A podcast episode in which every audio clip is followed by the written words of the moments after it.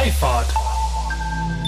Ich glaube, es ist das falsche Instrument, ähm, ganz klar über Lizenzen ähm, eben sehr, sehr hohe Lizenzgebühren einzutreiben, ähm, die eben deutlich höher sind als die 30, 40, 50, 60 Euro in ein bis zwei Jahren für einen privaten Pkw. Also wenn wir über diese Größenordnung reden würden, die deutlich zu niedrig ist für die Inanspruchnahme öffentlichen Parkraums in der Stadt, dann sollte aber auch ja, die Shared Mobility Branche im gleichen Maße belastet werden. Willkommen zu einer neuen Folge von Freifahrt dem Interview-Podcast für eine neue und zukunftsfähige Mobilitätskultur. Mein Name ist Sebastian Hofer und hier frage ich mich und meine GesprächspartnerInnen sinnbildlich jede Woche wieder, weshalb es in Holland und Dänemark eigentlich selbstverständlich ist, mit einem Lastenfahrrad unterwegs zu sein und wir hierzulande immer noch kostenlosen Parkraum als Grundrecht verstehen. Mit euch zusammen möchte ich unser aktuelles Verständnis von Mobilität auflösen und an einer wünschenswerten Zukunft unserer Fortbewegung basteln. Von Mikromobilität bis zum Hyperloop. Und deshalb spreche ich mit allerlei klugen Köpfen, die uns auf neue Gedanken und Wege bringen wollen. Es ist endlich Sommer und wer sehnt sich nicht auch so sehr danach, mit einem E-Moped durch die Gegend zu flitzen? Warum fristet Moped-Sharing eigentlich hierzulande noch so ein Nischendasein? Und woran liegt es, dass Moped-Sharing so gut zu Stadtwerken und in Kleinstädte passt? Mein heutiger Gast in dieser letzten Folge vor der Sommerpause ist Enrico Hove. Passend zum Sommer und angefixt durch die letzten schönen Ausfahrten hatte ich einfach Lust, über eines meiner Lieblingsfahrzeuge zu sprechen, das E-Moped. Enrico ist hierzulande der Experte für Moped-Sharing und ist überzeugt davon, dass dieses Angebot nun nach gehörigem Wachstum in Flottenanzahl und Nutzerzahl die vierte Säule im Sharing-Mix neben Autos, Fahrrädern und Kickscootern darstellt. E-Mopeds, diese elektrifizierte Version des italienischen Kultobjekts namens Vespa, fristen nämlich ein Nischendasein und das, obwohl sie für die meisten Fahrten meiner Meinung nach das viel bessere Fahrzeug sind. Ich nenne hier mal nur die Stichworte Platz- und Energieverbrauch und den einmaligen Fahrspaß. Ihr merkt schon, dass ich relativ biased bin bei dem Thema und deswegen ist es ja gut, dass ich mir Enrico eingeladen habe, um rauszufinden, wie sich dieses Nischendasein womöglich gerade ändert. Und so cruisen wir vorbei an Themen wie Verkehrsentlastung, Fahrzeugtypen und Eignungen für die verschiedensten Nutzergruppen und steigen dann außerdem noch ein in Themen wie Lizenzen, Sondernutzungsgenehmigungen und den starken Gender Bias, welcher mich erstaunt hat und definitiv immer noch ein Problem darstellt. Mich beeindruckt, mit welcher Souveränität und Begeisterung Enrico dieses Thema für sich entdeckt und zu dem das öffentliche Narrativ mitbestimmen will. Und da wir mit unserem Schritt in die Selbstständigkeit und unserer Arbeit gewisse Parallelen festgestellt haben, fand ich es auch schön, dass Enrico das Gespräch zum Ende hin noch gekapert hat, wie er sagt, und wir so über unsere jeweiligen Erfahrungen als selbstständige Impulsgeber in dieser Zeit der Mobilitätswenden austauschen. Es lohnt sich also bis zum Ende dran zu bleiben. Und bevor es losgeht, möchte ich euch noch meine beiden Supporter für diese Folge vorstellen. Und der erste ist Ben Fleet Services. Ben ist der Service Provider für die Mobilität der Zukunft. Einfach gesagt heißt das, Ben übernimmt die Operations für Mobilitätsprovider deutschlandweit und übrigens bald auch in weiteren europäischen Ländern. Egal ob Autos, E-Mopeds, Fahrräder oder Kickscooter, eines haben schließlich alle Sharing-Flotten gemeinsam. Die Fahrzeuge müssen am richtigen Ort stehen und jederzeit einsatzbereit sein. Denn viel zu häufig sind Fahrzeuge dreckig, nicht geladen, stehen am anderen Ende der Stadt oder sind beschädigt. Umsätze gehen runter und die Laune von Kundinnen ebenso. Genau hier kommt Ben ins Spiel. Durch Services wie Reinigung, Relocation und verschiedene Ladelösungen stellt Ben sicher, dass die Fahrzeuge einsatzbereit sind und genutzt werden können. Durch ein intelligentes Dispositionssystem erledigt Ben diese Services routenoptimiert und bietet zudem die Möglichkeit, kundenspezifische Arbeitsschritte über eine App zu kommunizieren. Mit Bildern der Fahrzeuge und Live-Status-Updates vereinfacht Ben außerdem die Qualitätskontrolle für Sie. Wenn Sie genau diese Probleme aus dem tagtäglichen Betrieb kennen, ist Ben genau das richtige Unternehmen für Sie. Kennenlernen kann man ihn am besten unter www.benfleetservices.com. Und mein zweiter Supporter ist Moja. Nach mehrmonatiger Corona-Pause verkündet Moja seinen Neustart in Hamburg und Hannover. Ankommen, wo neue Erinnerungen beginnen, ist das neue und irgendwie auch alte Motto des Ridesharing-Anbieters von Volkswagen. Seit gestern, also dem 1. Juni, kehren die Fahrzeuge schrittweise wieder zurück auf die Straße, nachdem sie vorübergehend nur nachts zwischen 0 und 6 Uhr in Kooperation mit dem HVV unterwegs waren. Nach langen Monaten des Lockdowns sehen wir uns doch alle nach neuen Erlebnissen, an die wir uns gerne erinnern. Moja nimmt genau dafür die Rolle des mobilen Begleiters zu neuen gemeinsamen Stadtmomenten und letztendlich ganz neuen Erinnerungen ein. Neue Mobilität heißt für mich vor allem Wahlfreiheit und in diesen Zeiten des Verzichts ist es doch ermutigend zu sehen, dass diese Wahlfreiheit nun wieder wächst. Wer mehr über Moja erfahren möchte, dem empfehle ich wärmstens mal in meine Folge Nummer 43 reinzuhören. Danke an Ben Fleet Services und Moja für den Support dieser Folge. Mit Freifahrt geht es dann im Spätsommer weiter. Ein genaues Datum steht jetzt jedoch noch nicht fest. Wenn du wissen möchtest, wann es weitergeht, dann ist jetzt die Gelegenheit, diesen Podcast zu abonnieren, mir auf LinkedIn oder Twitter oder Instagram zu folgen. Bis dahin wünsche ich euch einen grandiosen Sommer und jetzt heißt es Helm auf und los geht's mit Enrico Hove. Danke fürs Reinhören und ich würde sagen, wir hören uns. Enrico, das Wichtigste vorweg ist ja mal, wir müssen eine Sache klären. Du beschäftigst dich ja mit Moped Sharing und äh, seit 2019 kamen ja die Kickscooter an, haben euch ja den Begriff des Scooter-Sharings geklaut, dass ihr euch umswitchen musstet und jetzt nicht mehr Scooter-Sharing heißen dürft, sondern Moped-Sharing.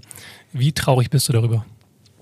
Ja, traurig ist, glaube ich, das falsche Wort. Ähm, ich bin im Herzen Wissenschaftler und ich glaube, das ist so ein bisschen die Grundmotivation, warum ich dann da so ein Stück Ordnung versuche auch mit reinzubringen. Es ist ein Nachteil äh, in der Pressearbeit, in der Wahrnehmung von jedem Formfaktor in der Shared Mobility, in der Mobilitätslandschaft überhaupt, ähm, wenn es natürlich keinen klaren Begriff gibt. Und wir haben da einfach eine, nicht nur eine Dichotomie, sondern ein ganzes Potpourri an verschiedenen Begriffen. Wir reden vom Scooter, wir reden vom Roller, wir reden in Deutschland so ein bisschen niedlich eigentlich aus meiner Sicht ähm, vom Moped. Den Begriff gibt es aber eben, äh, Gott sei Dank, auch im Englischen. Ist ein sehr kräftiger Begriff. Ähm, also die Amerikaner, die Briten nutzen das. International ist es ein Stück weit anerkannt. Und ich glaube, der einzige Gedanke dahinter ist, dass wir ein Stück weit ähm, das Ganze trennen, um einfach im Diskurs zu wissen, wovon wir reden. Weil Formfaktor ist nicht gleich Formfaktor. Das ist ganz wichtig hier. Und ich persönlich rede eigentlich gerne vom, vom Kickscooter und vom Moped. Ähm, beides ist nicht 100% treffgenau. Man kickt nicht immer den Scooter. Ähm, man muss sich da nicht abstoßen. Meistens stößt man sich einfach elektrisch schon mit ab, mit der Kraft äh, des Motors. Und von daher gibt es einfach viele, viele Begriffe, die unterschiedlich sind. Und wir haben natürlich ein großes Sprachenpotpourri ähm, vom Motto, vom Moped, vom Scooter. Ähm, in jeder Sprache heißt es natürlich eigen. Jeder findet da seine Lösung. Ich finde Moped ganz gängig. Passt ja auf jeden Fall zu dem Nischendasein, welches dieses äh, Fortbewegungsmittel vermeintlich fristet. Mhm. Ich persönlich, und das sage ich auch schon seit Jahren, finde ja, dass Moped-Sharing eigentlich die ja, vernachlässigte Form ist in dem ganzen Mobilitätsmix. Und deswegen wäre für dich die Frage, du warst ja beim InnoZ, hast dich im Laufe der letzten Jahre weiterentwickelt, bis inzwischen selbstständig arbeitest, unter eben auch dem, bist bekannt unter mopedsharing.com, veröffentlichst da einen Report, bist wahrscheinlich vermutlich einer der wenigen, wenn nicht sogar der Einzige, der sich so intensiv mit diesem Fortbewegungsmittel und mit diesem Modus beschäftigt. Warum?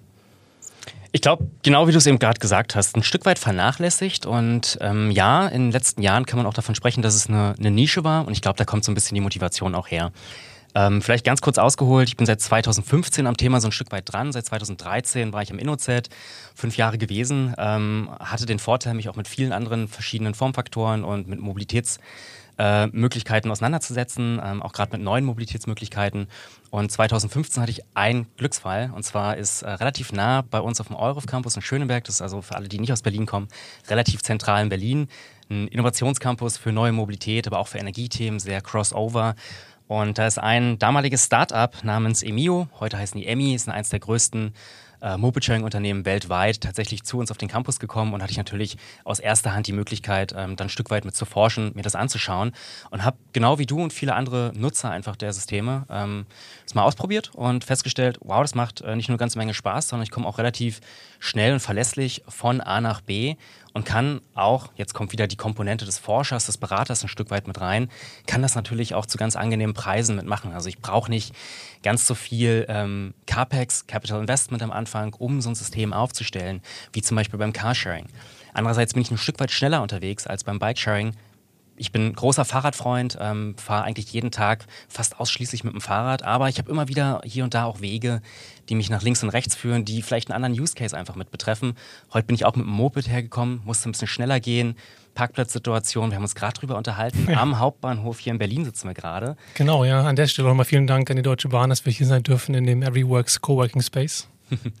Kleiner Nachteil, gibt natürlich nicht ganz so viele ähm, Fahrradparkplätze hier heute, ähm, wie das an vielen Bahnhöfen auch der Fall ist, aber auch an vielen anderen Städten in der Stadt. Hier ist der Grund einfach, hier haben wir gerade eine große Baustelle, die Bahn entwickelt sich weiter, macht sich zukunftsfähiger, auch an diesem wichtigen Standort.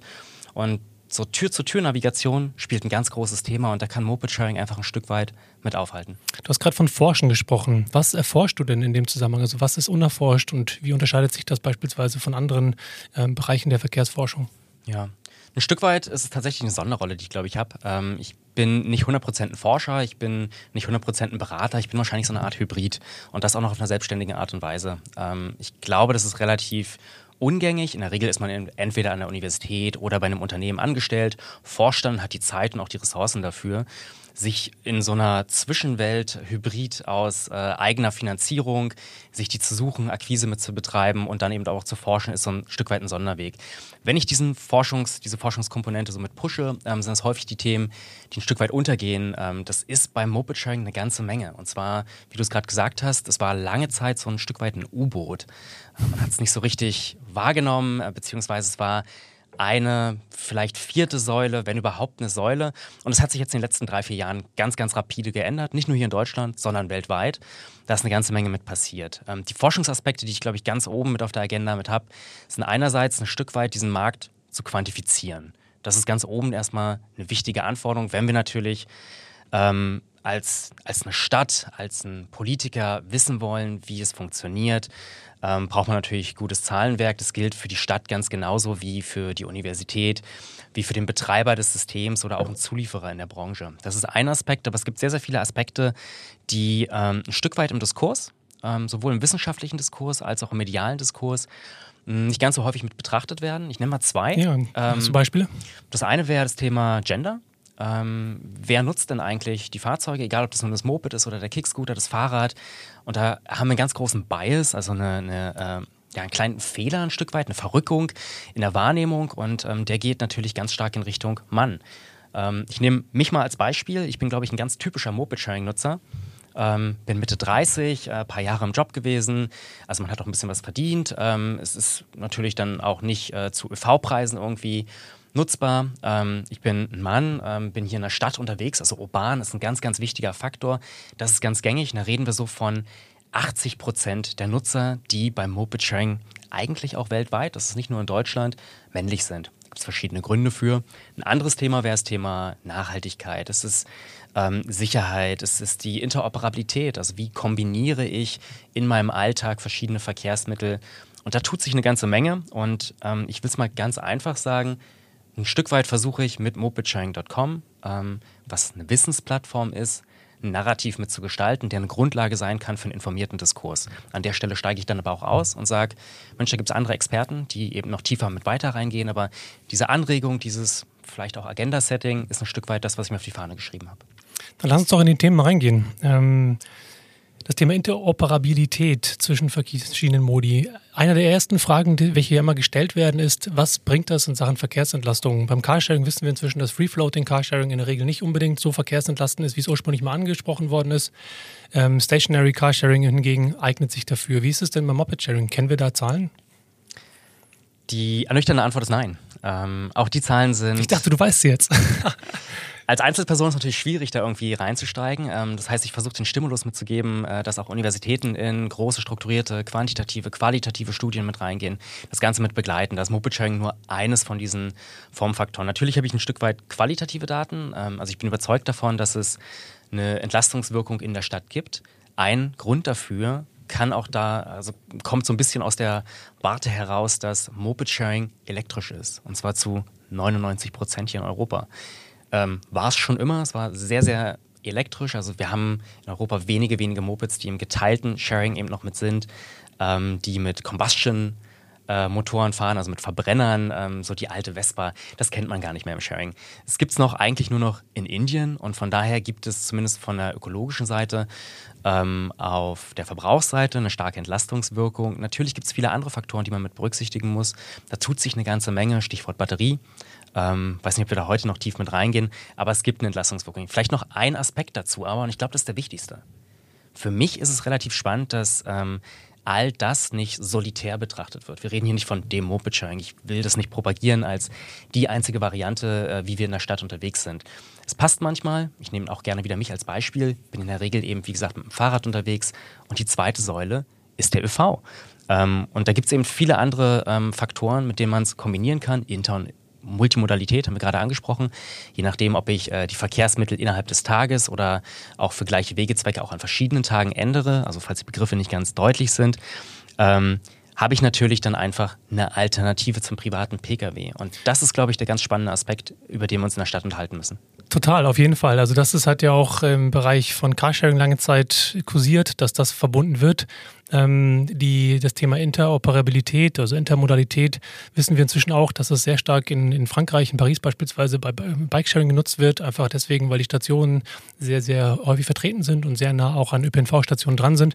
Was ich bei Moped Sharing insofern nochmal interessant finden würde, ist, ähm, das Thema Verkehrsentlastung ist ja zum einen die pure Anzahl in Form von wie vielen Fahrzeugen fahren auf der Straße, aber natürlich auch, weil wir einfach wahrscheinlich ein Drittel, Viertel bis Drittel des Platzes brauchen im Vergleich zu einem Pkw, haben wir automatische verkehrliche Entlastung. Also äh, mit Sicherheit muss man beide Faktoren da angehen. Ähm, das ist so richtig. Ich glaube, der ganz große Vorteil ist, dass ein Moped natürlich wenig Platz braucht.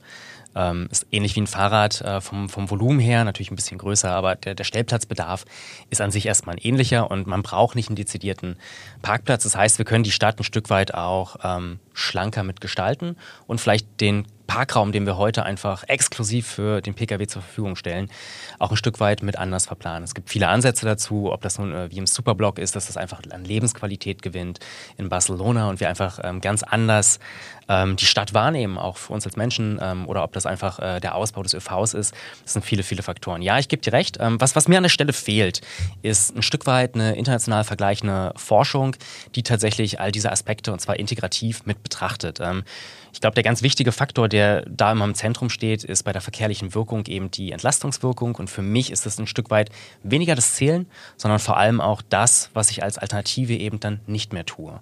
Inwiefern schaffe ich meinen Pkw mit ab? Ähm, inwiefern will ich gar keinen Pkw mehr mit anschaffen? Ich habe noch nie einen besessen ähm, und ein Stück weit schiebe ich das auch auf ja, diese neue Zeit, dass wir mittlerweile in urbanen Zentren, das ist auch ein guter Kritikpunkt, ich glaube, wir können uns gerne auch nachher mal über kleinere Städte mhm. unterhalten, über Dörfer, wo findet Verkehrswende statt, aber dass in diesen urbanen Zentren einfach diese ähm, ja, Chancengleichheit jetzt mitgegeben wird, dass ich diese Wahlfreiheit habe und äh, dann vielleicht gar nicht mehr mein Pkw mit brauche. Ich war jetzt, war Pfingsten gerade, wo wir die Folge aufnehmen. Ähm, und ein Stück weit ist es natürlich so, langes Wochenende, wir sind mal rausgefahren und äh, haben auch einfach dann das Landleben ein bisschen genossen. Natürlich habe ich ein Carsharing-Auto genommen, ähm, weil ich einfach einen privaten Pkw nicht mehr brauche. Und wenn ich dann eben schnell zum Termin mal mitkommen muss, dann ist es dann doch das Moped vielleicht mal. Und ähm, ich habe eben die Nachteile, die ich bei den anderen Verkehrsmitteln sehe, auch beim ÖV, auch zu Pandemiezeiten, ähm, ein Stück weit ähm, mitigated. Also ich habe ich hab die vermieden. Ähm, Enrico, du sprichst ja auf das Thema auch Wahlfreiheit an, wenn ich das richtig verstehe gerade. Und das Thema Wahlfreiheit ist natürlich ein großes bei dem Thema der neuen Mobilität, weil wir ja mit, mit Pedelecs, ähm, wir sehen beispielsweise einen großen Rise weltweit, dass Bikesharing-Systeme mit E-Bikes einfach deutlich besser angenommen werden, deutlich besser wachsen als die klassischen pedalbetriebenen äh, Sharing-Systeme. Dann sehen wir irgendwie Kickscooter als großes Wachstum. Nakto, die, die Studie, die seit mhm. zwei, drei Jahren herausgibt, wie sich die Trips erhöhen, hat wiederum, ähm, der erste große Sprung war ja auf 84 Millionen Trips, dann jetzt 136 Millionen 2019. Ähm, also auch dort sehen wir rein durch den Formfaktor der E-Scooter einen riesengroßen Anstieg. Ähm, was mich immer wieder beschäftigt, ist die Frage, und wahrscheinlich werden wir die nicht wirklich beantworten können, aber vielleicht ein bisschen andiskutieren ist, welche Wahlfreiheit in Form von Formfaktoren, in Form von Fahrzeugen ist dann tatsächlich notwendig und kannst du dir vorstellen, dass sich das irgendwann auch wieder reduziert? Denn momentan, ne, wenn wir aufzählen, Fahrräder, E-Bikes, S-Pedelecs, wir haben Mopeds, wir haben Kickscooter, wir haben Fahrräder, dann haben wir jetzt in, in Berlin so kleinere, so hybride Fahrräder von Wheels, dann gibt es irgendwie von Bird in Amerika diese Cruiser gehabt, auch so ein Hybrid zwischen irgendwie Moped und zwischen Fahrrad und E-Bike, wo man nicht mehr pedalieren muss. Also es gibt so viele, so viele Fahrzeugformen. Ähm, was glaubst du, wie sich da die, die, ähm, die Branche entwickeln wird? Ich gebe dir recht, super spannende Zeit eigentlich, in der wir gerade leben. Ne? Ja, ähm, total. Also, also Im Wochenrhythmus passieren einfach Dinge, Innovationen. Wir sehen Businessmodellanpassungen. Das muss nicht auch immer der Formfaktor sein. Es kann vielleicht auch das Modell sein. Ob wir nehmen Miles in Berlin, ein Carsharing-Anbieter, der hier aktiv ist und in Deutschland auch in, insgesamt aktiv ist, ähm, der eben per Kilometer abrechnet äh, statt nach der Minute. Und da gibt es eben für verschiedene Use Cases verschiedene Ansätze, ob es nur der Formfaktor ist oder nicht. Also von daher super spannende Zeit erstmal. Und ähm, ich muss auch sagen, auf einer persönlichen Ebene, weniger als Forscher, ähm, genieße ich das auch total. Ähm, das ist auch super spannend und super neugierig, was hier einfach gerade passiert. Also ich bin neugierig an der Stelle und von daher, ich gebe dir recht, ähm, da ist sehr, sehr viel passiert. Ich glaube nicht, dass hier die Messe schon gelesen ist. Da wird auch noch eine ganze Menge passieren. Ähm, aber da werden auch sehr, sehr viele Formfaktoren wieder mit weggehen. Ich glaube, es gibt sehr viele Formfaktoren, die ein Stück weit auch ähm, Nischendasein wahrscheinlich fristen werden. Ich will jetzt gar nicht alle nennen und äh, da irgendwie so diese Chancengleichheit auch ein Stück weit mit wegnehmen, aber ähm, es passiert sehr viel, es kommt sehr viel und es ist, glaube ich, eine Experimentierphase. Das muss aber man ist so die Experimentierphase, ist die von den Herstellern, weil die einfach ihr Zeug in den Markt drücken wollen? Oder ist es so, dass wir einfach auch sehen können, diese Varianz an Formfaktoren ist wichtig aufgrund der verschiedenen Use Cases? Vielleicht können wir auch bei dem Thema auch das Thema Gender Gap, von dem du schon eingangs gesprochen hast, nochmal mit einbauen. Ja, ich glaube, ja, natürlich hat jeder eine Motivation, erstmal das mit reinzubringen. Also das kann der Hersteller mit sein, das kann der Zulieferer sein. Es gibt eine starke Industrie. Die Shared Mobility selber ist in den letzten Jahren so stark gewachsen und hat natürlich auch eine Stimme bekommen. Wir sehen ähm, nicht nur in Deutschland, auch in anderen Ländern, dass es äh, ein Stück weit jetzt auch Industrieverbände mitgibt. Ähm, in Deutschland sehen wir jetzt gerade, dass zum Beispiel die Free-Floating-Anbieter sich ein Stück weit nicht emanzipieren, aber ein Stück weit eigenständiger werden. Ähm, vom Bundesverband Carsharing zum Beispiel, ähm, der deutlich stationärer auch noch unterwegs ist. Ähm, von daher, es wird einfach ein sehr, sehr heterogenes Feld, in dem sehr, sehr viel passiert. Ähm, und ich glaube, das ist auch in Ordnung so, ähm, dass da einfach sehr viel passiert. Und ich denke nicht, dass da in den nächsten Jahren ähm, ja einerseits die Industrie mit schrumpfen wird und ich glaube ganz im Gegenteil, wir sehen einfach eine, eine große äh, Heterogenisierung, die da noch mit stattfinden wird. Ich finde, das beste Beispiel, was du gerade gebracht hast, was so der nächste Faktor, der, glaube ich, durch die Decke gehen wird, sind die E-Bikes. Ähm, das ist ein Formfaktor, den wir gewohnt sind, den kennen wir. Ähm, ich muss nicht viel anders machen. Ich kenne auch als Betreiber das System relativ gut. Bikesharing ist das weltweit größte Shared Mobility System. Also da haben die meisten Fahrzeuge im Markt. Wir reden hier von ähm, deutlich über 10 Millionen geteilten Fahrrädern weltweit. Ähm, vor allem auch mit einem Fokus auf, auf Asien. Wir haben natürlich ein Stück weit auch einen kulturellen Bias, gucken sehr stark auf Nordamerika, auf Europa. Das sind die großen Systeme, so 20, 30.000 Einheiten groß. In Asien reden wir teilweise dann eben äh, bis an die dreistelligen Systemgrößen rangehen. Das sind enorme Zahlen und ich glaube auch nicht, dass das was ist, was uns erschrecken sollte, sondern es ist tatsächlich ähm, eine Alternative zu dem Mobilitätssystem, wie wir es heute kennen. Zu dem Bias, den du angesprochen hast, zum Gender Bias, ähm, der zieht sich ein Stück weit über ganz verschiedene Formfaktoren. Ähm, ich habe eben von 80-20 gesprochen, also vier von fünf Nutzern, zumindest im Moped-Sharing, aber auch im Kickscooter-Sharing, sind männlich. Ähm, Im Fahrradsharing, im Bike-Sharing ist das ein Ticken anders, aber geht in die gleiche Tendenz. Wir haben auch einen Bias, aber es nähert sich der 50-50 deutlich an. Also ein ausgegl eine ausgeglichene Nutzung. Ähm, da sind wir auch noch ganz am Anfang, so ein bisschen die Gründe mit zu hinterfragen. Es gibt einige qualitative Studien, die sich damit beschäftigen. Ich habe letztes Jahr ein White Paper zum Thema rausgebracht, ähm, auch mal bei den Operators im Kickscooter und Moped-Sharing-Bereich nachgefragt, ähm, die diesen Bias eigentlich seit Gründung ein Stück weit auch mitschleppen. Also es passiert zwar einiges in die richtige Richtung, aber in langsamen Schritten. Und da würde ich dich aber auch total ermuntern, mal mit Interviewpartnern wie äh, Lena Oswald, Ines Kafkan-Kagan oder Sandra Phillips, mal nicht aus dem deutschsprachigen Bereich, mhm. die kommt aus Kanada, zu reden, die einfach ihr gesamtes Wirken auf genau diese Frage mit ge ge gedrungen haben und gepusht haben. Aber wenn du schon sagst, es gibt dort schon einige qualitative Gründe, warum das so ist, kann man die zumindest mal nennen, um eine Vorstellung zu haben, was der Unterschied im Wesentlichen ist, an, zumindest zum Stand heute? Ja, ähm, was ganz klar ist, dass ähm, Use Case erstmal im Zentrum steht. Ähm, das ist ein ganz wichtiger Punkt und ähm, verschiedene Menschen haben verschiedene Use Cases ähm, und das zieht sich eben auch in äh, den Faktor Gender dann mit rein. Ähm, da gibt es sehr, sehr häufig das Stichwort biografische Brüche. Ich mache mal ganz kurz den Forscher. der biografische Bruch ist eigentlich so das Ereignis im Leben. Es gibt mehrere Brüche, wenn ich überhaupt äh, mein Mobilitätsverhalten in Frage stelle. Mobilitätsverhalten ist sehr statisch, da bewegt sich wenig. Das gilt für Männer wie für Frauen. Aber einer dieser zentralen biografischen Brüche, neben Umzug, neben neuem Job, äh, vielleicht neben der Emanzipierung eben vom, auch vom Elternhaushalt, dass man mal auszieht und äh, studiert, arbeitet, ähm, verschiedene Dinge einfach mit ausprobiert für sich als junger Erwachsener, ist auch die Geburt eines Kindes. Und ähm, das ist ein sehr, sehr zentraler biografischer Bruch, der in der Vergangenheit häufig damit einherging, ich kaufe mir ein Auto. Ähm, als junge Familie ähm, kaufe ich mir ein Auto, auch als Alleinerziehende, als Alleinerziehender. Das war sehr was, ja, was, was wir sehr stark gesehen haben. Und ähm, da gibt es bislang wenige Antworten auch von der Shared Mobility Branche mit drauf. Das ist ein sehr spannender Aspekt, glaube ich, warum wir diesen Bias mit sehen. Aber ich glaube, wenn wir mal weg von dem Gängigen gehen, glaube ich, ein sehr, sehr zentraler Aspekt, und das ist ein kritischer Aspekt für die Branche, ist, dass die Branche auch sehr männlich ist. Nicht nur der Nutzer selber, ähm, sondern auch viele der äh, leitenden Mitarbeitenden, der prägenden Mitarbeitenden, Mitarbeitenden in den Firmen, die sind eben äh, auch männlich, ist häufig ja. sehr, sehr international. Ähm, wir können hier in Berlin einfach gucken, gibt es sehr, sehr viele Shared Mobility Anbieter, die am Markt aktiv sind. Ähm, mittlerweile werden diese Workforces, diese Mitarbeiterschaften deutlich ähm, gemixter.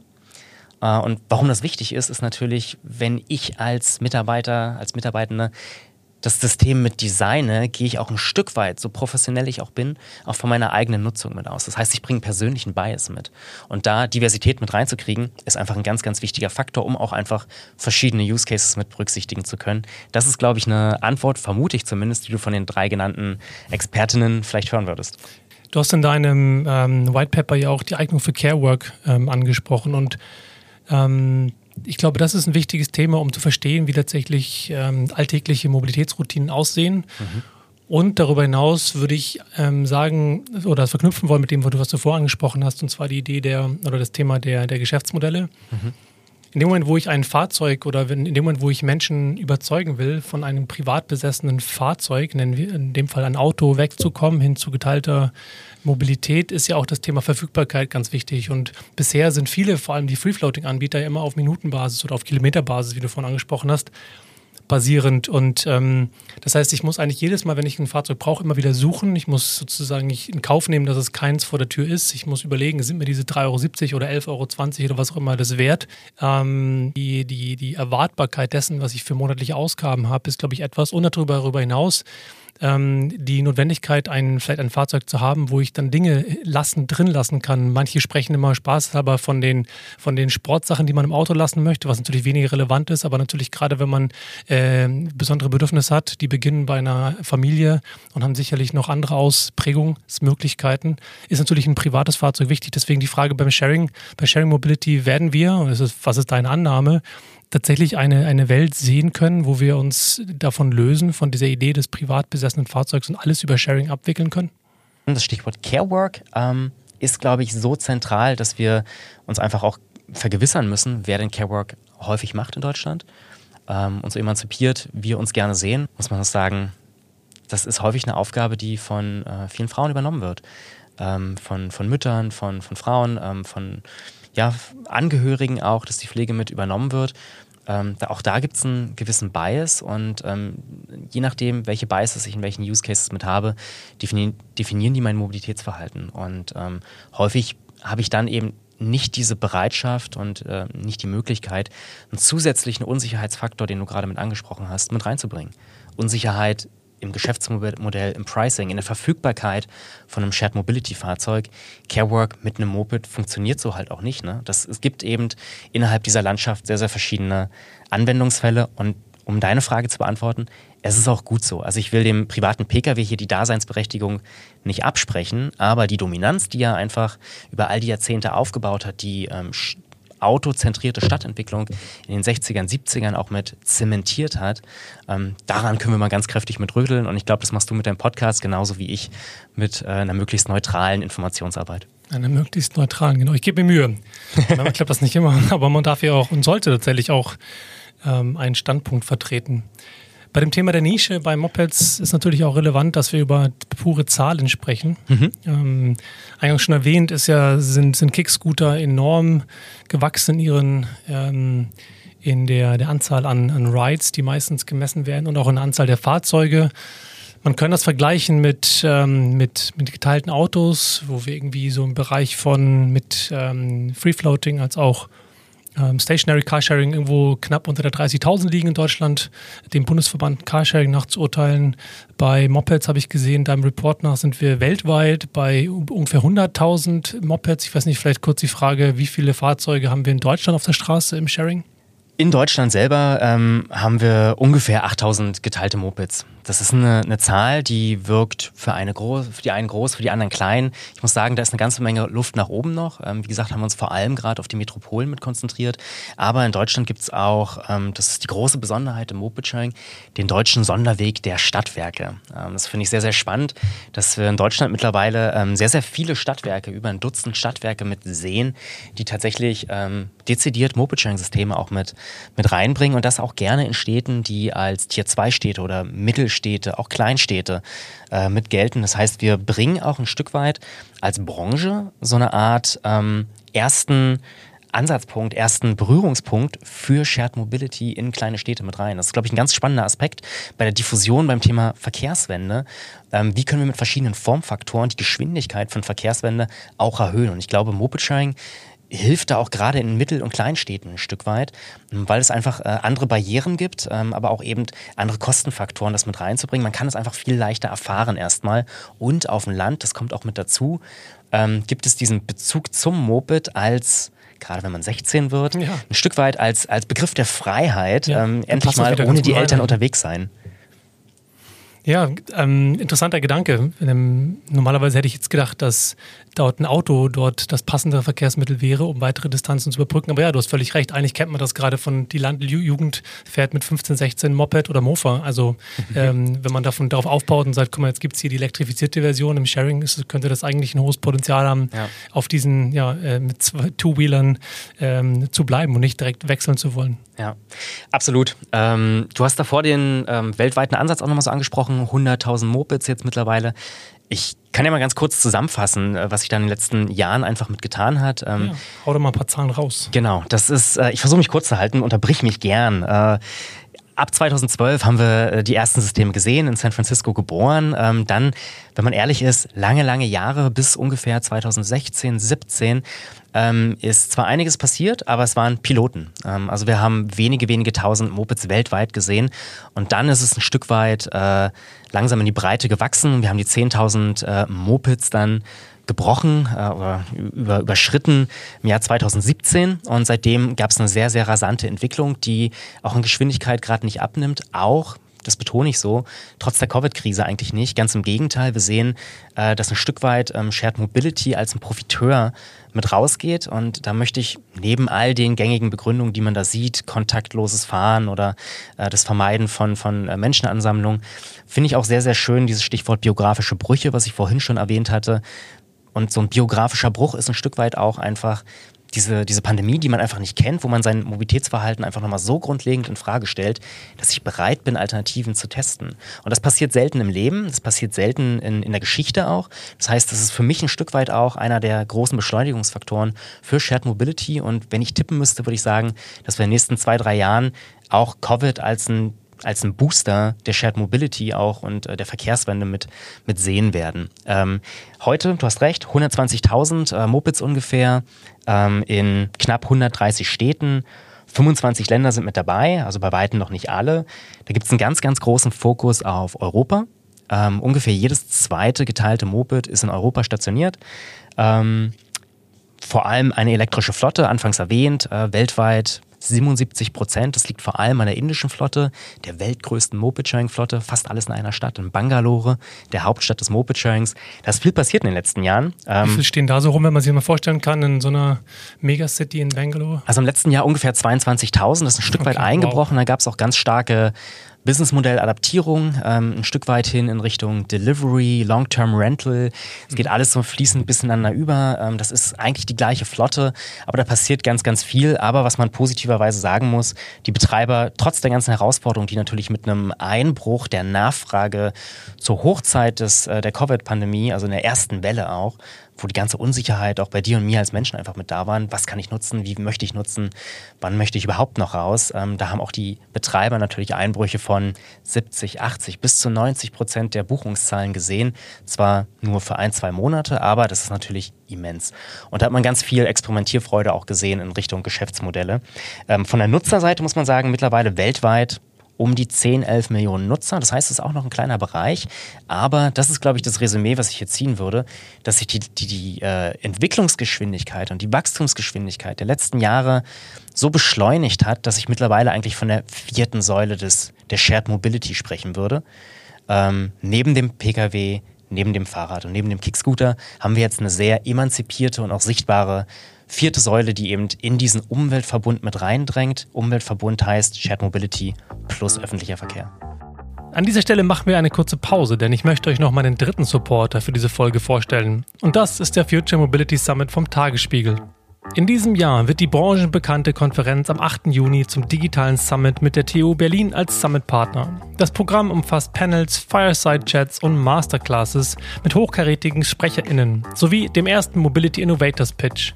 Mit dabei sind Peter Altmaier, Luisa Neubauer von Fridays for Future, Professor Dr. Henning Kagermann von der nationalen Plattform Zukunft Mobilität, Dr. Ariane Reinhardt von Continental und Christian Hochfeld von der Agora Verkehrswende. Und für alle, die noch ein Ticket brauchen, verschenkt der Tagesspiegel Future Mobility Summit an meine Hörerinnen, also an euch, fünf Tickets. Am besten schnell noch ein Ticket sichern für den 8. Juni mit dem Code DISC-Freifahrt. Das ist groß DISC-Freifahrt. Alle Infos dazu findet ihr natürlich wie immer in den Show Notes. Und jetzt geht's weiter mit Enrico Hove und dem Thema Lizenzen in Barcelona und anderen europäischen Städten. Wenn wir mal nach Europa gucken, ähm, dann sehen wir ja beispielsweise Barcelona und Madrid sind, glaube ich, die beiden Städte in Europa mit den, mit den größten Flotten.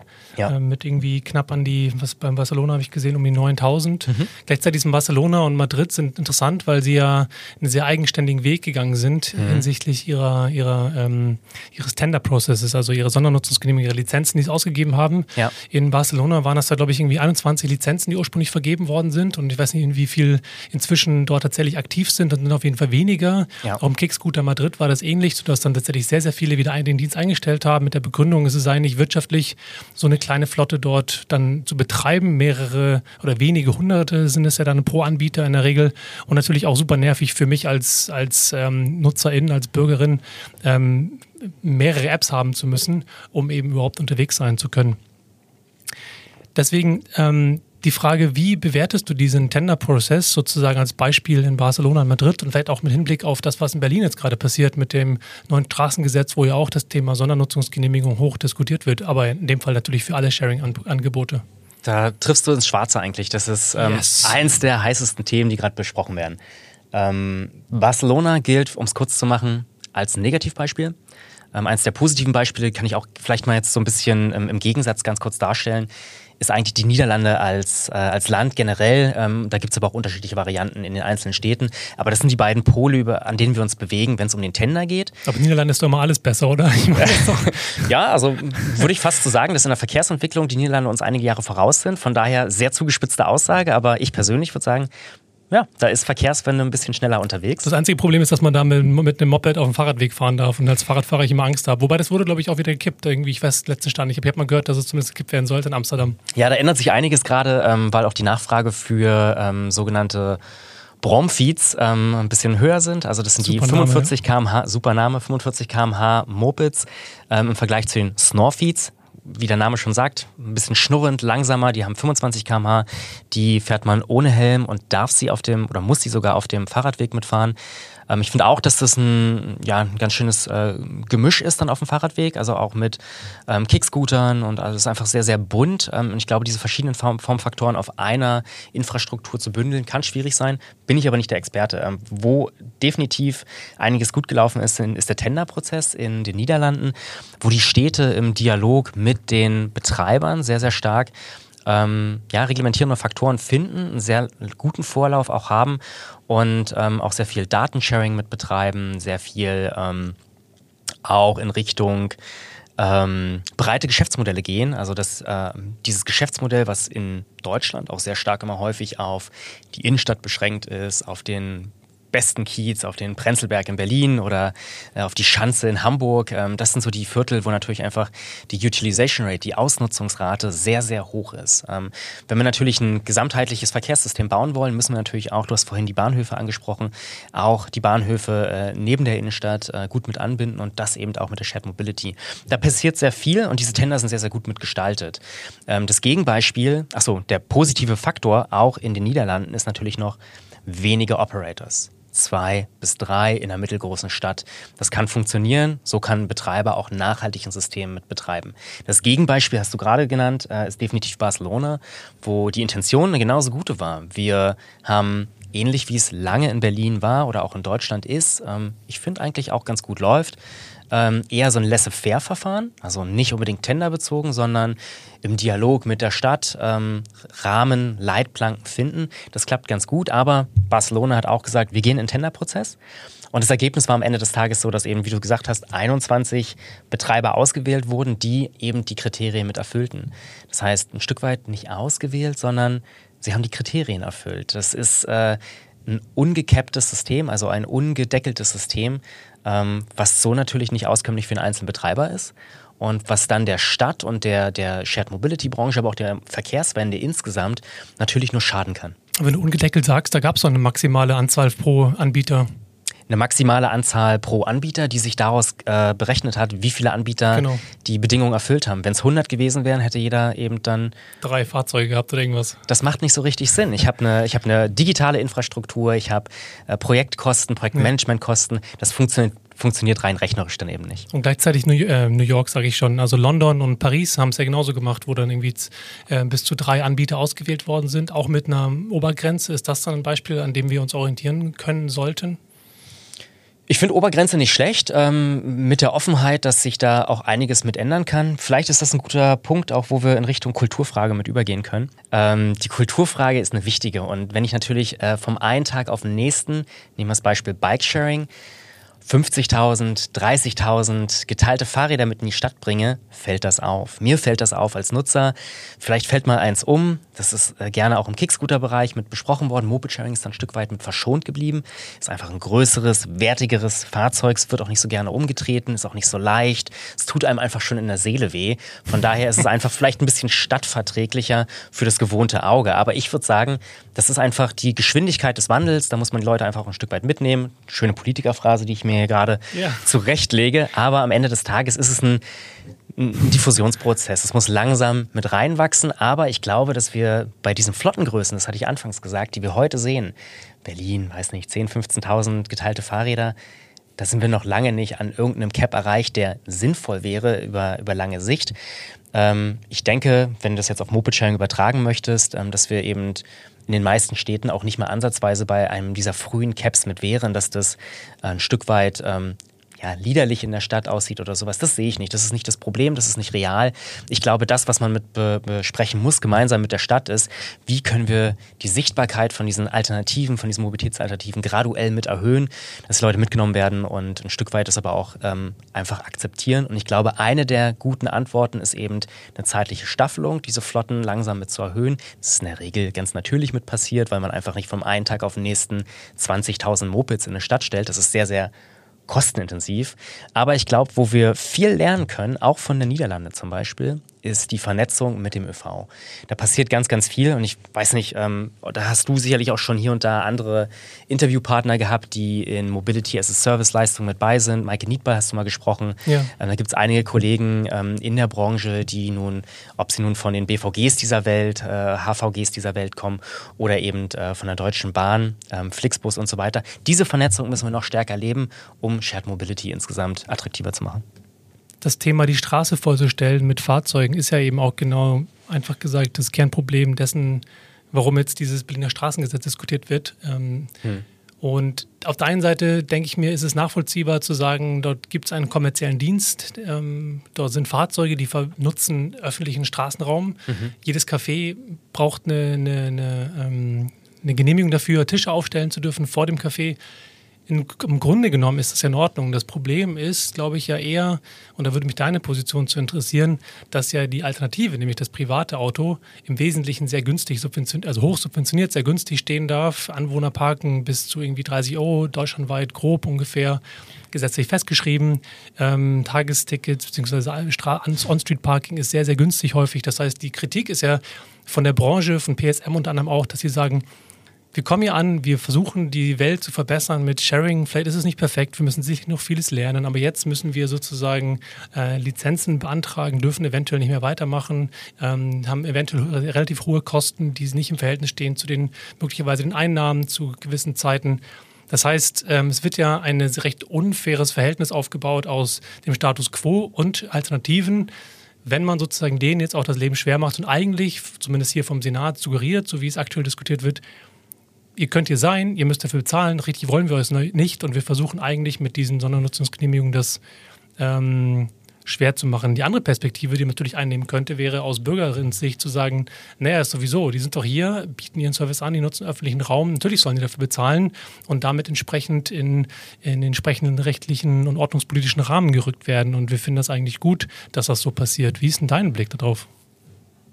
Also als Privatperson ähm, muss ich sagen, ich glaube, es ist das falsche Instrument, ähm, ganz klar ähm, über Lizenzen ähm, eben sehr, sehr hohe Lizenzgebühren einzutreiben, ähm, die eben deutlich höher sind als die 30, 40, 50, 60 Euro in ein bis zwei Jahren für einen privaten Pkw. Also wenn wir über diese Größenordnung reden würden, ähm, die deutlich zu niedrig ist für die Inanspruchnahme öffentlichen Parkraums in der Stadt, ich glaube, da sind wir uns beide einig, ähm, dann sollte aber auch ähm, ja, die Shared Mobility Branche im gleichen Maße mit belastet werden. Wir reden aber häufig in Städten über eine häufig sehr, sehr viel stärker, stärkere Belastung äh, auf die Jahre gerechnet. Da reden wir von vielen hundert Euro pro Fahrzeug. Ähm, es gibt gab Modelle, gibt Modelle, die äh, pro Parkvorgang mitgerechnet werden. Äh, da wird man dann päpstlicher als der Papst und ich glaube, das ist ein Stück weit der falsche Trend. Ähm, ich hoffe, dass äh, in, in vielen Städten das nicht ein Standard wird. Ähm, weil ich glaube, damit würden wir der Verkehrswende einen Bärendienst leisten und äh, das geht in die falsche Richtung. Das ist das eine. Das andere ist, ähm, vielleicht zwei Aspekte. Das eine ist das Thema Parkraum, das andere ist das Thema Shared Mobility versus Moped Sharing. Also inwiefern Pass pro Toto wir einen Teil des Moped Sharing nun auch die Regeln von anderen Shared Mobility Sektoren mitgeben. Ich glaube, jeder Formfaktor, ob nun Fahrrad, Pkw, Kickscooter oder das Moped, haben auch eigene Eigenschaften. Die unterscheiden sich ein Stück weit, wie sie geparkt werden, wie viel Raum sie einnehmen, ähm, wo sie auch mit geparkt werden, auch kulturell in der Stadt, wo sie sichtbar sind. Da gibt es eine ganze Menge Unterschiede und ich glaube, die müsste man auch noch stärker in der Debatte mit betonen. Ich sehe sehr häufig, das ist einer der Trends, die mich ähm, ja, verwundern, dass äh, Shared Mobility eben als Ganzes gesehen wird und dann ähnliche Regeln für alle Anbieter mit gelten. Ähm, auch bei der Parkfrage. Gehen wir nochmal auf die Parkfrage ganz speziell beim Moped mit ein. Das Moped braucht nicht besonders viel Platz und wird in der Regel ähm, auf dem Gehweg mit abgestellt. Es gibt Städte, die verpflichtend sagen, sie müssen zum Beispiel rechtwinklig äh, zur, zum Bürgersteig mit auf einem Parkplatz zwischen zwei Parkplätzen, genau an dieser Grenze mit geparkt werden. Da gibt es sehr, sehr eigene Lösungen. In deutschen Städten ist es häufig so, dass es toleriert wird oder manchmal auch ganz äh, legal ist, eben direkt auf dem Gehweg, so er denn breit genug ist und man kein, äh, keine Feuerwehreinfahrt oder keine Einfahrt äh, mit zupackt, dann ist das genehmigt und das ist auch akzeptiert. Also ich kenne kaum jemanden, der sich daran stört. Und nochmal, wir reden, nehmen wir Berlin als das Beispiel, in Berlin von 2.000, 3.000 äh, Mopeds, die hier herumstehen, ähm, herumstehen in der Stadt, in der Innenstadt auch nur ähm, im Vergleich zu 15.000 äh, Shared Bikes. Und jetzt gucken wir uns dann mal alle anderen Bereiche an, zum Beispiel nicht private, Moped, äh, äh, private Mopeds, äh, private Fahrräder, private Pkw. Da reden wir in der Summe dann von vielen, vielen Millionen Fahrzeugen.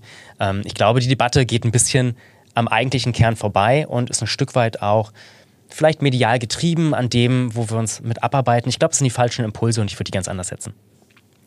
Da bin ich bei dir.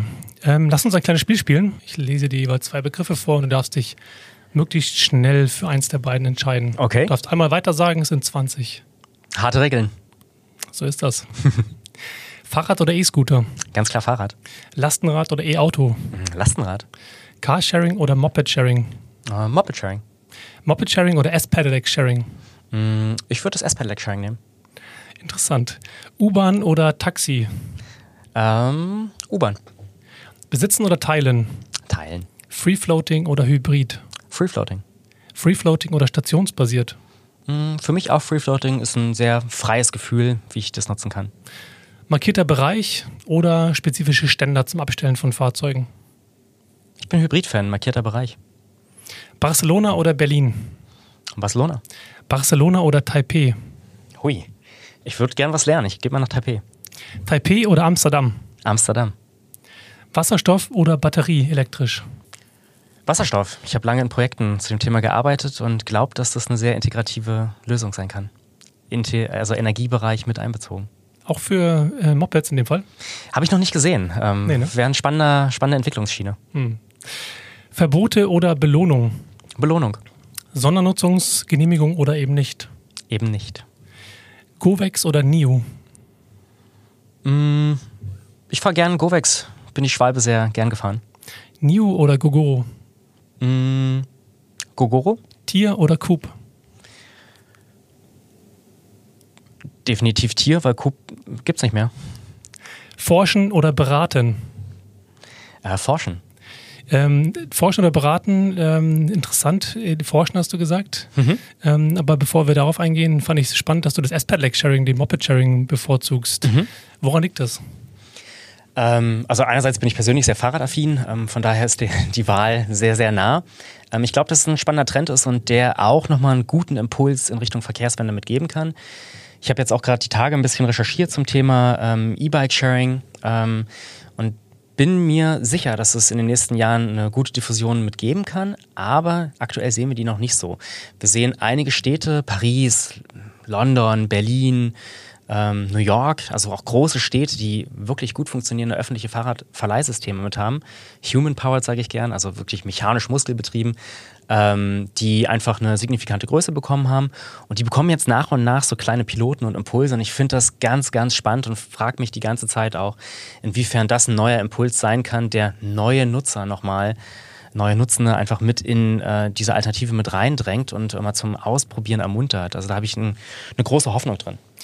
Jetzt ist ja ein E-Bike nicht S-Pedelec. Ähm, S-Pedelec mhm. ist ja noch mal mit 45 km/h was mhm. anderes, sowohl von der Geschwindigkeit, von auch dem Risiko vielleicht. Man mhm. braucht einen Helm, ein Nummernschild, man darf nicht auf dem Fahrradweg fahren. Führerschein ist verpflichtend. Ähm, sind diese Hürden letztendlich ähm, vielleicht ein Problem auch, gerade im Vergleich auch zum Moped-Sharing, wo man ja auch wiederum ne, eigentlich dieselben rechtlichen Voraussetzungen hat. Wie sind deine Erfahrungen, was das angeht? Ähm, ich bin ein paar Modelle gefahren, ähm, finde sie spannend, haben auch wieder ihre eigenen Use Cases, äh, die damit bedient werden können. Deswegen finde ich es gut. Also wie gesagt, dieses Thema Angebotsvielfalt und ähm, verschiedene Use Cases mit abdecken können, zieht sich hier so ein bisschen auch durch das, durch das Interview und äh, meine persönliche Nutzungserfahrung, ähm, die ich als sehr positiv wahrnehme. Ähm, das S-Pedelec ähm, hat für mich zwei kleine Nachteile in der Diffusion in den Markt rein. Das eine ist der Preis. ich kaufe mir in der Regel nicht sofort ein S-Pedelec und das andere ist ein Stück weit eben auch ähm, dieser Geschwindigkeitsfaktor, der auch ein bisschen abschreckend sein kann. Ähm, ich glaube eben aber, dass äh, durch so ein öffentliches Sharing-System, ähm, die fangen häufig ein bisschen kleiner dann mit an, ähm, dass diese Nutzungserfahrung einfach mit reingeht. Und ein ganz gutes Beispiel dafür ist auch das Cargo-Bike-Sharing, was in den letzten Jahren unter anderem in Deutschland richtig stark gewachsen ist. Das Lastenfahrrad-Sharing, ähm, da gab es vor einigen Jahren noch gar nichts. Und äh, da gibt es auch eine sehr gute Plattform, Cargo Bike Jetzt, äh, die auch sehr viel ähm, Arbeit äh, reinstecken in neutrale Informationsfindung und zeigen auch auf, dass da super viele Shared Mobility Systeme im Cargo Bike Bereich auch in kleinen und Mittelstädten mit reingekommen ist. Und ich glaube, Total, einfach ja. mal testen, einfach mal ausprobieren. Ähm, Im Zweifelsfall kauft man sich das auch mal, ähm, kann eben helfen, Verkehrswende erlebbar zu machen. Das finde ich einen sehr, sehr positiven Faktor. Shared Mobility als ein Erlebnisfaktor. Ich glaube, das ist so ein bisschen die Idee hinter. Schöne Grüße an Arne an der Stelle.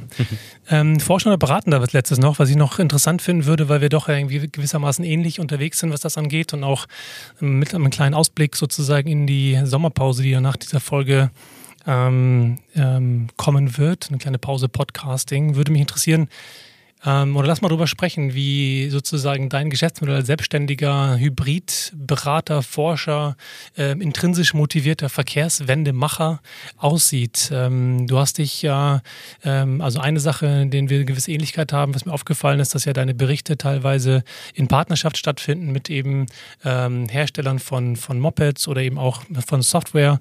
Hm, wie siehst du sozusagen deine Rolle und deine Motivation ähm, oder vielleicht eher deine Verantwortung, nicht deine Motivation? Über die Motivation haben wir ja schon gesprochen. Also wie siehst du deine Rolle und deine Verantwortung, diese Verkehrswende mitzugestalten? Danke für die Blumen auf jeden Fall, gebe ich dir gern zurück. Ähm, der Punkt ist aber... Danke ebenfalls. der Punkt ist okay, aber... aber jetzt wird's mal rein in die Frage. Ähm, es ist nicht ganz leicht natürlich ähm, auf lange Sicht neutral ähm, gut finanziert zu sein bei so einem Thema ähm, ob man nun selbstständig ist oder in einer Firma mitarbeitet. Das heißt, äh, die, die Akquisefrage ist immer ein wichtiges Thema und wie positioniert man das? Jetzt habe ich ähm, für mich dann einfach gesagt, so Mensch, über die Jahre auch lange in Anstellung ähm, ist, wichtig gewesen, eben diese neutralen Aspekte mit zu pushen. Das hat gut geklappt. Habe ich aber eben auch an verschiedenen Stellen über den Global Mobile Sharing Market Report, es gibt bei mir eine Global Mobile Sharing Map, es gibt Newsletter, es gibt Quartalsberichte und die unter, unterscheiden sich ein Stück weit über die Zugangsform einerseits, aber auch die Tiefe der Forschung, ob es dann zum Beispiel auch ein White Paper ist. Ähm, aber der zweite wichtige Punkt ist, sie gehen dann eben mal nach links und rechts, was die, äh, das Medium angeht. Das kann mal ein Podcast sein, ähm, ist im deutschsprachigen Bereich jetzt auch mal ein Novum für mich, habe ich mich auch sehr darauf gefreut. Ähm, aber es gibt eben auch sehr, sehr viele ähm, verschiedene Kanäle, über die sowas mit rausgehen kann. Und was ich einfach als eine Barriere mit festgestellt habe, wenn die Motivation ist, möglichst breit Informationen zu streuen, möglichst frei, also kostenfrei ähm, zugänglich zu machen, das geht natürlich dann über dieses Konstrukt, wie ich es gerade beschrieben habe, ein Stück weit schwierig mit der Zeit. Deswegen dann auch die Motivation mopedsharing.com als äh, ein Stück weit eine Plattform, eine Wissensplattform eben mit aufzubauen, die genau diese verschiedenen Kanäle äh, miteinander verbindet und einfach ein physische, eine physische Heimat für diese äh, Themen mit hat. Ähm, ich glaube, was die Finanzierung angeht, funktioniert das für mich persönlich ganz gut. Ähm, das ist eine mittelgroße Branche. Also wir reden hier von 80 äh, Moped-Sharing-Betreibern weltweit, die gehören zu meinen Kunden. Ähm, es gibt ähm, die Hersteller von den ganzen Mopeds, die du eben gerade genannt hast, ähm, ob das nun in Deutschland Uno, Govex sind oder weltweit dann NIO und Gogoro.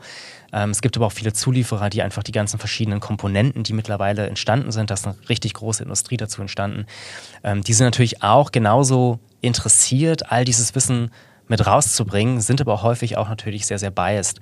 Ähm, gleichzeitig sitzen sie auf unfassbaren Datenbanken und Datenschätzen. Jeder dieser Akteure in dieser äh, Stakeholder-Chain ähm, ist natürlich unfassbar schlau und hat natürlich aber eine gewisse Motivation, dieses Wissen eigentlich auch für sich mit zu behalten, ähm, weil es natürlich auch ein Wissensvorsprung ist in einem zunehmend tougher werdenden Wettbewerb. 30 Prozent der Moped-Sharing-Städte, die wir eben weltweit hier sehen, sind schon Competition-Städte. Ähm, also die haben mindestens zwei Systeme. Ähm, und das nimmt in den nächsten Jahren wahrscheinlich zu. Ähm, das ist relativ absehbar. Und ich glaube, der einzige Weg, ähm, wie wir als Branche aber insgesamt diese Diffusionsgeschwindigkeit erhöhen können, ist eben die Zusammenarbeit. Und da nehme ich einfach als jemand, der ein Stück weit ja, vielleicht auch ähnlich wie du, als eine Art Moderator, Vernetzer, mhm. als manchmal auch so, so eine kleine, ähm, so ein Impulsgeber oder Stimme von so einer Branche auch mal mitspricht, ähm, einfach eine hohe Offenheit des Wissensteilens mit wahr. Deswegen finde ich es relativ leicht, auch mit diesen Partnern zusammenzuarbeiten und bin sehr, sehr dankbar auch für die Daten, die geteilt werden. Die Inhalte, die du sammelst ähm, und auf dieser Plattform dann verteilst, hast du ja gesagt, sollen eine gewisse Neutralität mit sich bringen. Und du hast ja vorhin auch schon den Oswald beispielsweise Ines Kafkagan angesprochen. Manche von denen sind ja auch teilweise unabhängig oder ganz unabhängig unterwegs. Ähm, Katja Diel, mhm. auch um einen, weitere, einen weiteren Namen zu nennen. Mm, es gibt ja offensichtlich so eine Entwicklung hin. Zum einen bieten es die Möglichkeiten des Internets und Social Media mhm. an, dass man sich eigenständig ähm, aufstellt und eine gewisse Haltung mit ähm, vertritt. Auf der anderen Seite gibt es eine riesengroße, fast schon deutlich größere ähm, ja, Kraft an, an Content, an Studien, die teilweise mit kommerziellen Interessen erstellt werden und so ein gewisses Gegengewicht darstellen. Meistens ne, eben getrieben durch ein gewisses unternehmerisches Interesse oder politisches Interesse. Ist das ein Kampf gegen Windmühlen, der gerade erst beginnt? Wie geht es dir damit? Hast du das Gefühl, dass deine Stimme dort ähm, gehört wird, jenseits sozusagen am rein beratenden Mandat, wo du einer, einem Unternehmen hilfst, sozusagen mhm. Daten zu interpretieren? Ich glaube, vorneweg ist es kein Wir gegen die. Ähm, das ist ein Vorteil, ein Stück weit, ähm, ohne einen Unternehmensbezug ähm, soweit das geht. Ich meine, auch ich arbeite ja mit Partnern und da wird äh, Sponsored Content gibt es und gemeinsame Paper, ähm, aber ein Stück weit neutraler natürlich. Ich glaube nicht, dass ähm, eine Firma, die in diesem doch sehr intrinsisch motivierten Bereich der Verkehrswende mitarbeitet, ähm, dass sie ähm, da jetzt gepusht werden muss von einer neutralen Stimme. Das glaube ich nicht. Ich glaube aber, dass man ähm, die Stimmen, die es eben gibt und die Lösungsansätze, die es gibt, ein Stück weit besser nochmal vergleichen kann und eben amplifizieren kann. Also man kann nochmal so ein kleiner Boost sein ähm, für eine Entwicklung, die ohnehin schon stattfindet, die stattfinden wird, egal ob ich da jetzt mit aufspreche und forsche oder nicht. Aber wo ich mich persönlich einfach drüber freue, ist, wenn ähm, aus meiner persönlichen Arbeit einfach Impulse mit generiert werden, die ähm, auch an die Universitäten mitgehen, wo es kaum Moped-Sharing-Forschung mit gibt. Ähm, Stand heute, einer Vorreiter in Deutschland ist zum Beispiel die Hochschule Bochum, die da ganz viel macht. Ansonsten ist es häufig Stückwerk. Ähm, weltweit gibt es auch wenige Akteure, die sich da mit beschäftigen. Wir haben vorhin die Entwicklung gehört, die ich ja skizziert habe, ist ein Stück weit auch logisch, aber diese Zeitenwende jetzt ein Stück weit zu beschleunigen und genau diese Fragen mitzustellen, die in den nächsten zwei, drei Jahren auch mit beantwortet werden müssen, das ist, glaube ich, eine Rolle, die man mit einnehmen kann, die man auch glaubwürdiger mit einnehmen kann und die man vielleicht auch lauter mit einnehmen kann. Ähm, eins der zentralen Erzeugnisse, die ich einmal im Jahr mit rausbringe, ist der Global Mobile Sharing Market Report. Der kommt einmal im Jahr raus, dieses Jahr im Herbst zum fünften Mal. Und ähm, genau das kann vielleicht auch immer so ein Impulsgeber mit sein, dass man auch so ein Narrativ für eine Branche mitbringt. Und das kann natürlich ein, ein, ein Emmy, ein Tier, ein NIU, ein UNU eben äh, in der Branche nicht immer dann alleine machen oder ausschließlich machen, das ist einfach eine Rolle, die sie nicht können. Und wenn die Universitäten oder auch äh, Presse eben dann nicht raufspringt auf so ein Nischenthema, ich glaube, dann ist es vielleicht an uns tatsächlich, da ein Stück weit diese mindestens mal die Fragen mit aufzustellen, wenn nicht sogar erste Antworten mitzugeben. Vielleicht zweiter Aspekt, den du ganz kurz noch ja. äh, gesagt hattest, war der Aspekt, dass es mehr und mehr Leute gibt, die sowas machen. Äh, du hast eben Arne genannt, äh, der das für die Cargo Bikes sehr, sehr lange mit betrieben hat. Das ist ein sehr gutes Beispiel. Katja Diel für, für ähm, ja, Inklusion, Gender-Thema, gerechte ähm, Ansatzweisen. Also da gibt es sehr viele Leute, die ähm, sich mit verschiedensten Modellen, auch wenn wir uns äh, diese Menschen einfach angucken, diese Kollegen teilweise äh, mit angucken, die für sich nach Möglichkeiten suchen, das Ganze mit zu finanzieren, aber eben auch einen gewissen Hebel mit aufzubereiten. Und ich würde dich da zum Beispiel auch mit dazu zählen, der natürlich sich sicherlich eine Frage stellt, ähm, also du hast ja vorher auch, wir hatten uns im Vorgespräch unterhalten, bei äh, ähm, einer Firma gearbeitet, das heißt, du warst in einen Corporate-Kontext mit eingebunden ähm, und dann natürlich fragt, welchen Hebel kann ich mit haben? Und als selbstständige Person oder als Person, die ähm, nicht an äh, eine, eine Gruppenmeinung auch mit gebunden ist, an eine Zielagenda mit gebunden ist, hat man natürlich mehr Freiheitsgrade, die man ein Stück weit genießt, ähm, mit der man verantwortlich umgehen muss. Aber ich glaube, auch so ein Podcast ist dann im Prinzip genau so eine Frage welchen Hebel kann ich haben und wie kann ich vielleicht Diffusion, wie kann ich Wandel beschleunigen? Ähm, das ist eine Frage, die uns mehr und mehr umtreibt und ähm, ob das nun Fridays for Future ist, auf einer ähm, politisch organisierten Art und Weise oder ob das im politischen Bereich eine Jugendorganisation auch sein kann. Also wir müssen da nicht immer so revolutionär denken, da gibt es ganz verschiedene Ansätze.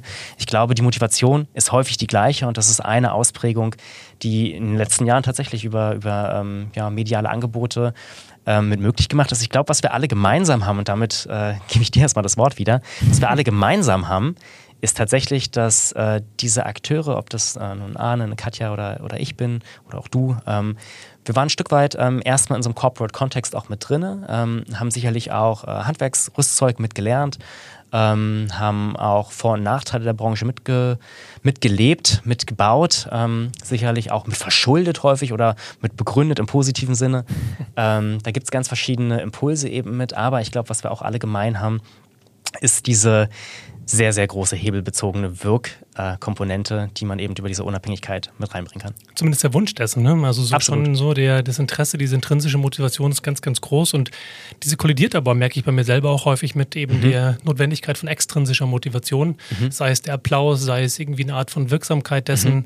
ähm, was man irgendwie bespricht, ähm, was man hinausgibt in die Welt, um natürlich ähm, den Effekt, der, der uns alle irgendwie, ne, diese intrinsische Motivation, der Wunsch danach, dass der sich äh, manifestiert in den nächsten, in den nächsten Jahren. Und ähm, vielleicht an dich nochmal die Frage, was denn deine Vision, dein Wunsch ist, dem, mit dem du begonnen hast, dich selbstständig zu machen oder mit dem du unterwegs bist. Also hast du da eine Art von Metrik, wie man so schön sagt, anhand derer du sagen könntest, okay, alles klar, wenn das erreicht ist, habe ich so eine Art Zwischenziel erreicht. Mhm. Ja, also, also ich bin jetzt vielleicht äh, als Kontext ähm, seit ungefähr anderthalb Jahren ähm, vor allem selbstständig unterwegs, ähm, habe ähm, eine Motivation gehabt, ganz klar. Das war die Motivation, Motivation der Wahrnehmbar Wahrnehmbarkeit der Arbeit, die ich im Prinzip mache, und zwar das möglichst auf, auf einer Plattform. Und ich glaube, dass das ein Stück weit eben auch nur über eine neutrale Plattform funktionieren kann, weil ansonsten diese Glaubwürdigkeit ein Stück weit ähm, leidet darunter. Das ist das eine.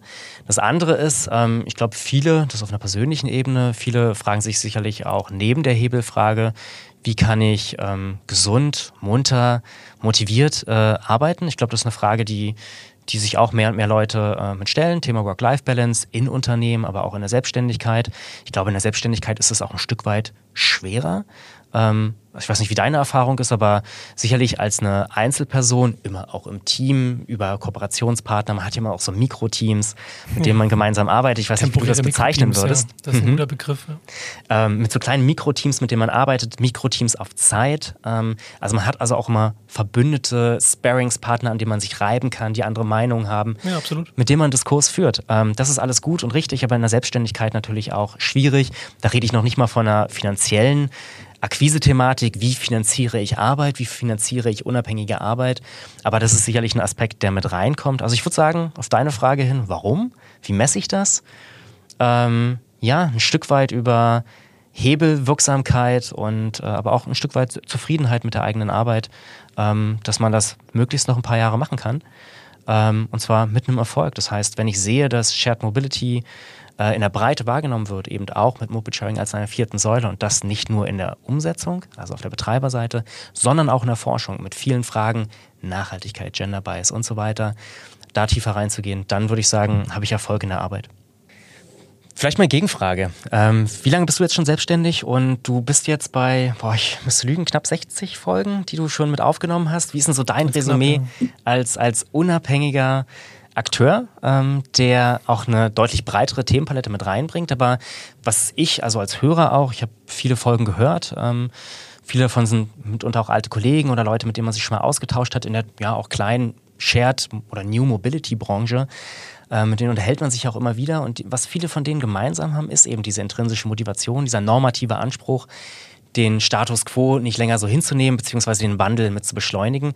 Da hast du ja auch viel für dich gelernt und ich glaube auch in der Auswahl der, der Interviewpartner meine ich ein Stück weit auch, deine Motivation mit rauszulesen. Wie ist denn dein Resümee so nach 60 Folgen, auch als unabhängiger ähm, Multiplikator? Ja, ähm, naja, also begonnen habe ich 2020 zu Beginn der Pandemie, wenn man so will, und nicht gerade die best, beste Timing. Und auf der anderen Seite dann wiederum doch tatsächlich ja irgendwie war es dann doch ein Sprungbrett und eine Gelegenheit, dort auf dieser Welle irgendwie mitzusurfen. Ähm, mhm. In Form von, ich meine, Podcast eignet sich natürlich grundsätzlich ist es schön, so wie wir jetzt mit entsprechendem Test in einem Raum sein zu können und zu müssen heutzutage.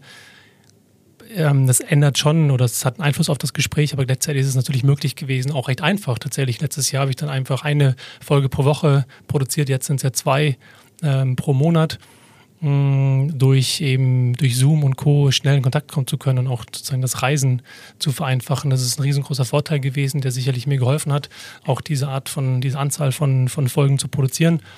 Auf der anderen Seite merke ich schon, dass wenn man mal von ganz weit oben drauf guckt auf die Themen und auf die Gespräche, ist es schon auf der einen Seite ganz viel Begeisterung und Motivation. Ich glaube, das ist aber irgendwie auch so ein bisschen ähm, sozial erwünschte Antwort, die man gibt. Die, mhm. ähm, die wenigsten würden sagen, ja,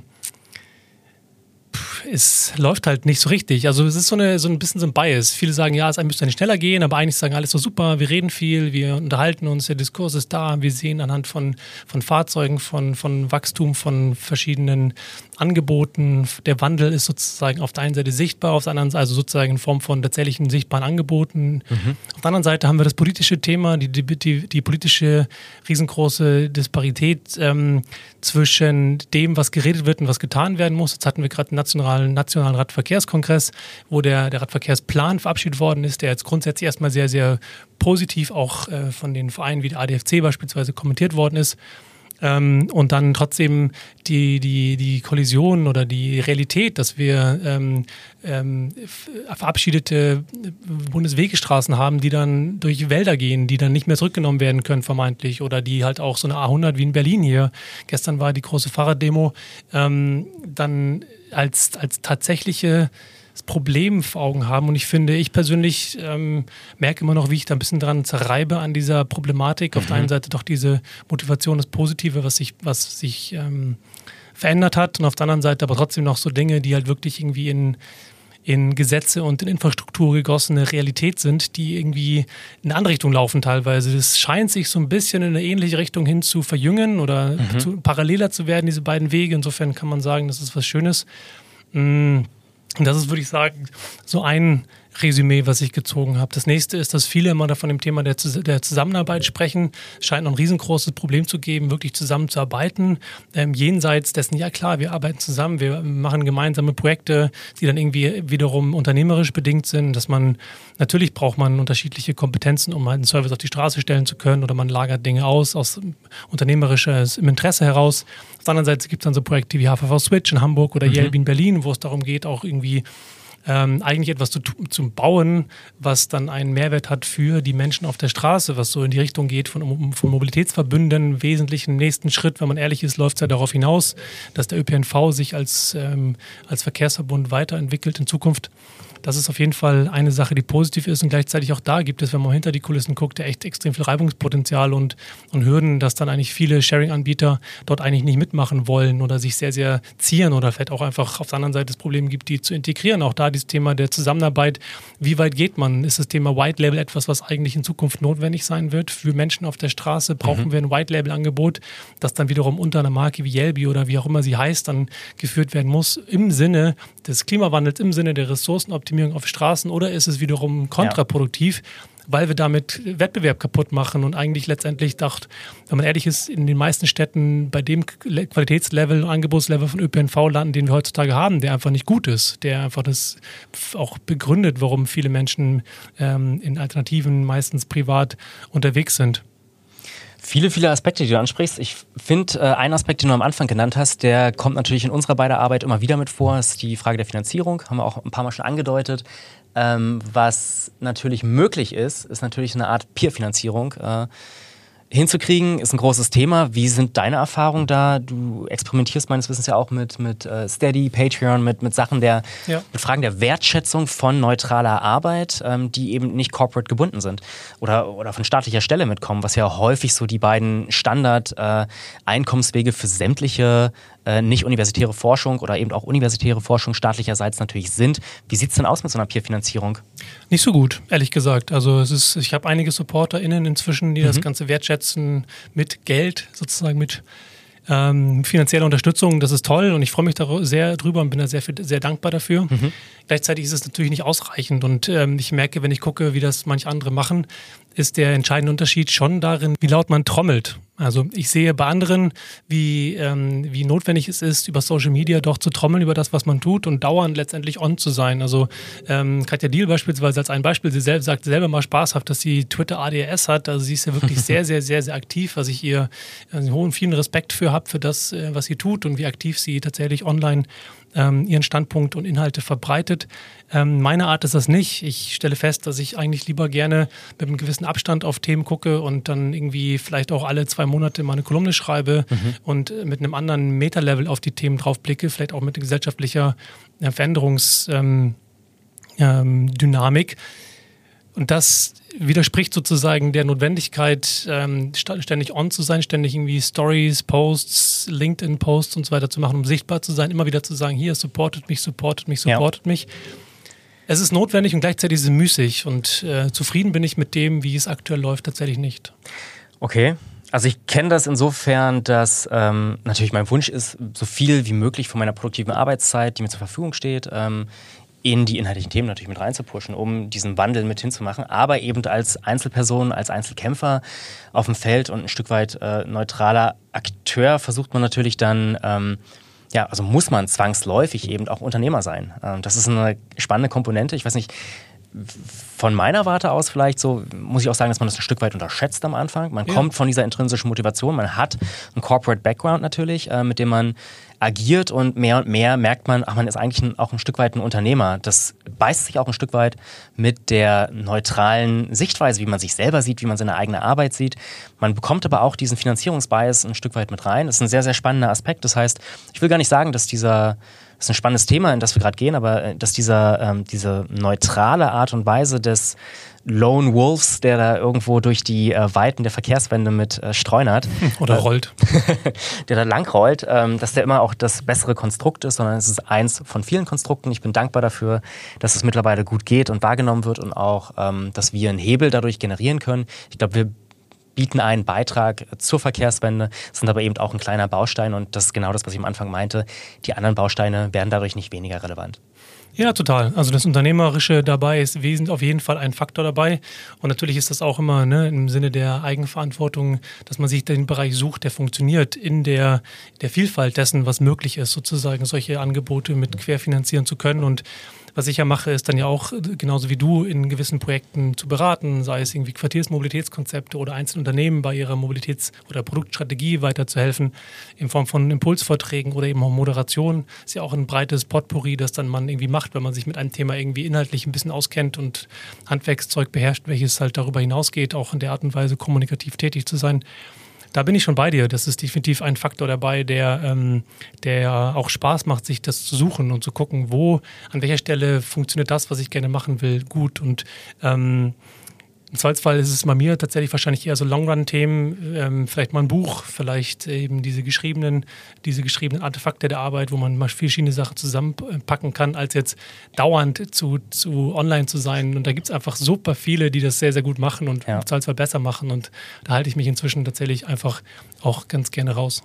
Mir macht Spaß, muss ich auch sagen. Es ähm, ist eine schöne Art der Arbeit, äh, die auch ab und an dann eben ähm, ja sehr, sehr hohe Lorbeeren dann irgendwie am Ende dann mal mit übrig äh, behalten. So. Also wenn so ein Report dann rauskommt nach einer langen Arbeit, ist es ein schönes Ergebnis, ja. weil einfach viele Leute zu beisteuern. Bei dir sind es die ganzen Gäste, die einfach auch einen super Diskurs mit ermöglichen und natürlich auch ein, ein lebenslanges Lernen irgendwie weiterbringen. Also auch dieser Diskurs ist super spannend. Bei dir noch mehr als bei mir, weil du einfach so viele Aspekte mit drin hast. Bei mir ist es eher mehr dieses tiefen Bohren. Ähm, das finde ich ziemlich spannend äh, und ja. das ist eine ungewöhnliche Art von Arbeit. Also ich kann auch jeden ähm, ermuntern, das äh, mitzumachen. Und wer da jetzt auch Lust bekommen hat, ähm, was, was mir fehlen würde, also ich sehe im Bike-Sharing-Bereich ganz viel, im Moped-Sharing-Bereich bin ich da selber aktiv. Ähm, Arne haben wir gerade angesprochen mit dem äh, Cargo Bike, äh, auf Cargo Bike jetzt ähm, ganz viele Infos, auch, auch eine Art Wissensdatenbank. Ich würde mir das auch für den Kickscooter-Bereich wünschen, das gibt es noch nicht so ganz. Ähm, also wer Lust hat auf kickscootersharing.com, ähm, das würde ich mir auch nochmal wünschen, um da auch nochmal... It's out there now. It's out there. Ähm, das wäre ziemlich spannend und da würde ich mich drauf freuen. Ja, an der Stelle äh, vielleicht ergänzend ist micromobility.io von Horace Dedio und Konsorten auf jeden Fall eine tolle Grundlage für ähm, auch Kickscooter Sharing, die ja auch mittlerweile weitergehen als nur Kickscooter, sondern eben Micromobility als ja, als Begriff, der jenseits von den kleinen Elektrorollern ergeht, die, die ähm, ja, besprechen und mit Inhalten versehen. Enrico, ich würde sagen, ähm, vielen Dank für das Gespräch und für die Ehrlichkeit, die Offenheit, auch die Gegenfragen. Ähm, Spaß, es macht auch Spaß, mal von der anderen Seite befragt zu werden und ein paar Antworten zu geben. In diesem Sinne, vielen Dank für das Gespräch. Danke für die Einladung. Ähm, hat natürlich Spaß gemacht, wie häufig nehme ich an. Und äh, was auf jeden Fall sehr schön war, war auch mal das Ganze kapern zu können. Ich glaube, es war eine gute Diskussion auch in die Richtung, äh, wie man heutzutage arbeiten kann, was möglich ist. Und ähm, freue mich auf weitere Diskussionen mit dir. Danke, dass du heute wieder reingehört hast und vielen Dank an Ben Fleet Services, Moja und den Future Mobility Summit vom Tagesspiegel für den Support dieser Folge. Ich finde, für diese letzte Folge vor der Sommerpause passt es doch sehr gut, gleich drei Supporter zu haben. Wenn schon, denn schon. Wenn du wissen möchtest, wann es weitergeht, dann ist jetzt die Gelegenheit, meinen Podcast zu abonnieren, mir auf LinkedIn oder Twitter oder Instagram zu folgen. Und natürlich ist jetzt außerdem die beste Gelegenheit, in ein paar der noch ungehörten Folgen reinzuhören. Auf dem Fahrrad, dem Moped, dem Kanu, dem Tretboot oder im Wald beim Spazieren. Genießt den Sommer und ich wünsche euch allen viele neue Erlebnisse und ein langsames Rantasten an das neue Alte. Wie auch immer das aussehen wird. Wir machen das schon und bleibt vor allem gesund. Also dann, wir hören uns. Ach ja, und gute Fahrt und lasst die Haare wehen.